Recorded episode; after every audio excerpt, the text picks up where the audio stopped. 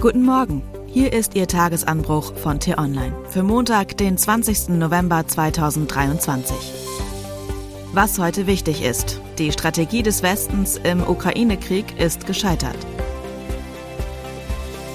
Geschrieben von T-Online Hauptstadtreporter Daniel Mützel und am Mikrofon ist heute Anja Bolle. Erinnern Sie sich noch an den Ukraine-Krieg? Keine Sorge, das soll kein Vorwurf sein. Und zugegeben, es gibt auch leichtere Themen am Montagmorgen.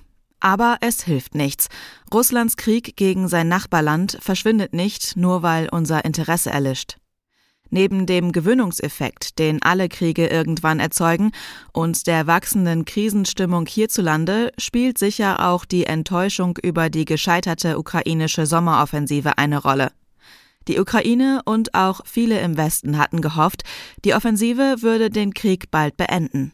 Die umfangreichen Waffenpakete aus dem Westen mit 1500 gepanzerten Fahrzeugen, hunderten Kampfpanzern und modernsten Präzisionsraketen sollten die Ukraine befähigen, ihre Gebiete von der russischen Besatzung zu befreien. So wurden die historischen Waffenlieferungen im Frühjahr begründet, auch in Deutschland. Nach knapp sechs Monaten Angriff ist klar, die Rückeroberungsoffensive der Ukraine ist vorerst gescheitert. Niemand hat das klarer formuliert als der ukrainische Armeechef selbst. Anfang November erregte er Aufsehen, als er vor einem drohenden Patt im Ukraine-Krieg warnte. Zwar hat die Ukraine reichlich russische Kriegslogistik zerstört, aber das Hauptziel der Offensive verfehlt die Landbrücke zur Krim zu durchschneiden und damit die Versorgung der russischen Truppen auf der besetzten Halbinsel zu gefährden. Seit Juni hat Kiew nur wenige Quadratkilometer zurückerobert. Tausende ukrainische Soldaten haben dafür wohl ihr Leben gelassen. Ob die späten Waffenlieferungen aus dem Westen schuld daran sind oder die hausgemachten Probleme der ukrainischen Armee, darüber lässt sich trefflich streiten. Nur, es sollte endlich klar benannt werden, dass die Befreiungsoffensive der Ukraine gescheitert ist und dass die russischen Befestigungsanlagen extrem schwer zu überwinden sind. In der deutschen Debatte fehlt diese Klarheit. Stattdessen gibt es einen Hang zur Schönfärberei, weil man befürchtet, die Unterstützung für die Ukraine könnte sonst weiter schwinden. Warum weiter Waffen schicken, wenn das nachweislich nichts nützt? Diese Frage stellen sich immer mehr Deutsche. Man kann sie ignorieren oder für kurzsichtig halten. Besser wäre es, eine Antwort darauf zu geben, die über die Fehlannahmen der vergangenen Monate hinausgeht. Wir sollten jetzt darüber debattieren, ob die deutsche Militärhilfe in der nächsten Phase vor allem ein Ziel verfolgen sollte, die Ukraine als lebensfähigen Staat zu erhalten und zu verhindern, dass Russland sich weitere Gebiete einverleibt. Politisch wäre eine Abkehr von der Siegesrhetorik in Deutschland sicher nicht einfach. Sie hätte militärische Implikationen und innenpolitische Vorteile. So geht es zum einen um die Art der Waffen, die der Westen nach Kiew liefert. Der deutsche Marschflugkörper Taurus würde der Ukraine beim Überleben helfen. Er kann Russlands Kriegsmaschine zwar nicht das Genick brechen, aber vielleicht das Knie und die Offensivfähigkeiten der Kreml-Truppe schwächen. Bislang blockiert Kanzler Scholz die Taurus-Lieferung, doch die Union im Bundestag hat die Debatte mit einem Antrag neu entfacht. Die innenpolitischen Vorteile liegen auf der Hand.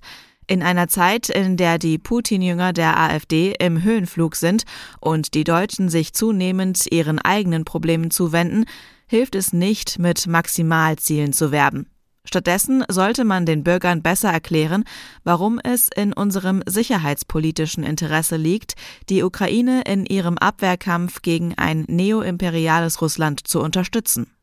Russland hat seine Wirtschaft und Gesellschaft auf Krieg umgerüstet.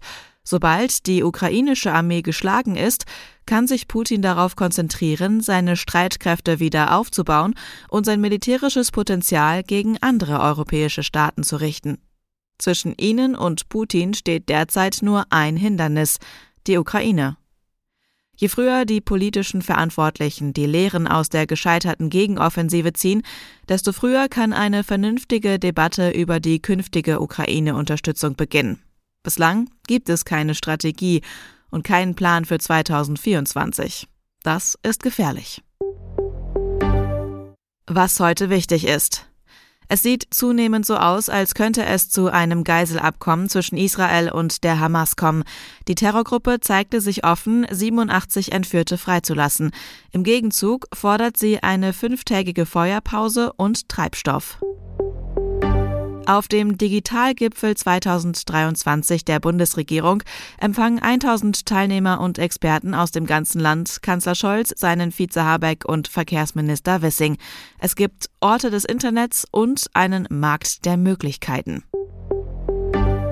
Die Ratsvorsitzende der Evangelischen Kirche in Deutschland, Annette Kurschus, soll Hinweise auf sexuell übergriffiges Verhalten bei einem Kirchenmitarbeiter ignoriert haben. Noch gibt ihr die Kirchenleitung Rückendeckung, doch machen erste Rücktrittsforderungen die Runde. Kurschus will heute eine Erklärung abgeben.